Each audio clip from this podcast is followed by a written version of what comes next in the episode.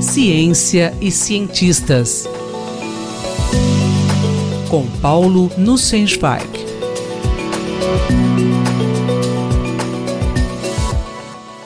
Professor Paulo Nussensweig, de que forma é medido o retorno dos investimentos em pesquisa científica?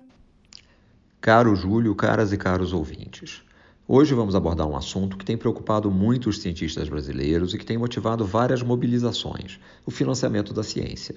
A investigação da natureza requer muitas vezes importantes recursos financeiros e é normal que a sociedade questione o retorno dos investimentos. Em tempos de crise econômica no nosso país, quase sempre há fortes reduções das verbas destinadas à pesquisa, especialmente se não visar aplicações imediatas. Discussões como essa não são exclusividade brasileira. No auge da crise financeira mundial de 2008, países do hemisfério norte questionaram os retornos que podem ser esperados de investimentos em ciência. Em junho de 2010, Colin McElwain escreveu um artigo na revista britânica Nature com o título Qual o real valor da ciência?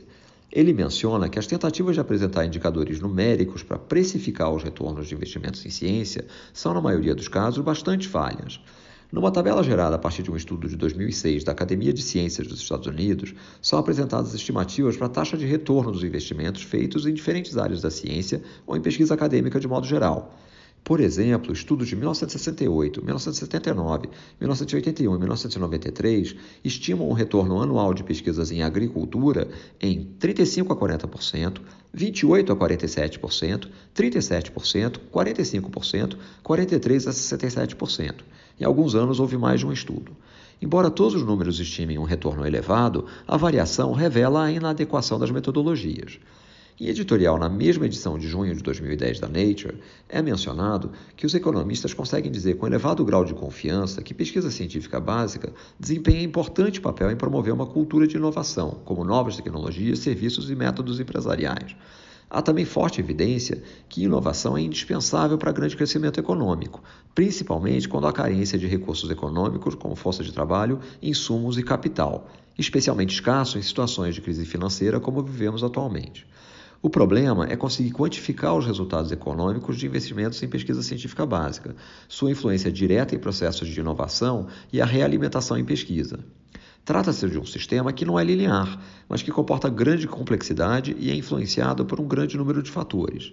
Análises de retorno anual dos investimentos, como mencionado acima, tendem a apresentar enorme incerteza nos resultados. Por outro lado, é certamente mais simples perceber retorno em prazos mais longos. Já ouvi muitas vezes, embora seja difícil atribuir a fonte, que tecnologias desenvolvidas a partir da compreensão da física quântica seriam responsáveis por um terço do PIB anual dos Estados Unidos. É possível citar esforços para avaliar resultados de programas específicos de financiamento à pesquisa?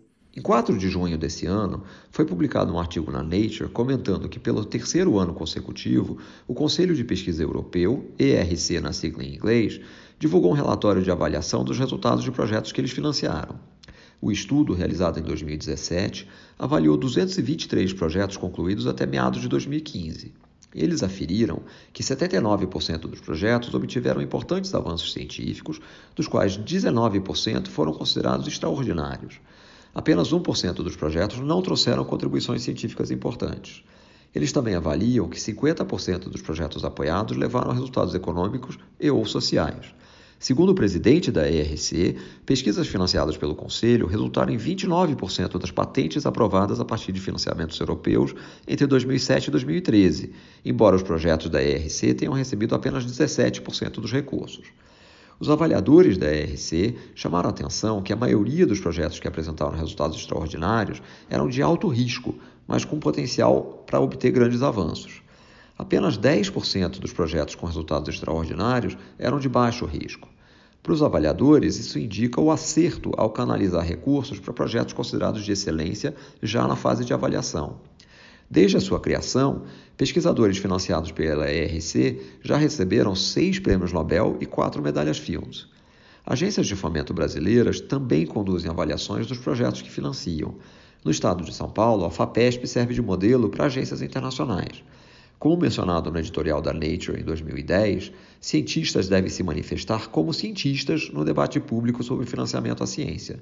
É nossa responsabilidade divulgar indicadores confiáveis do retorno que produzimos a partir dos recursos investidos. Este foi o professor Paulo Nussensweig que falou comigo, Júlio Bernardes, para a Rádio USP. Ciência e cientistas. Com Paulo Nussensweig.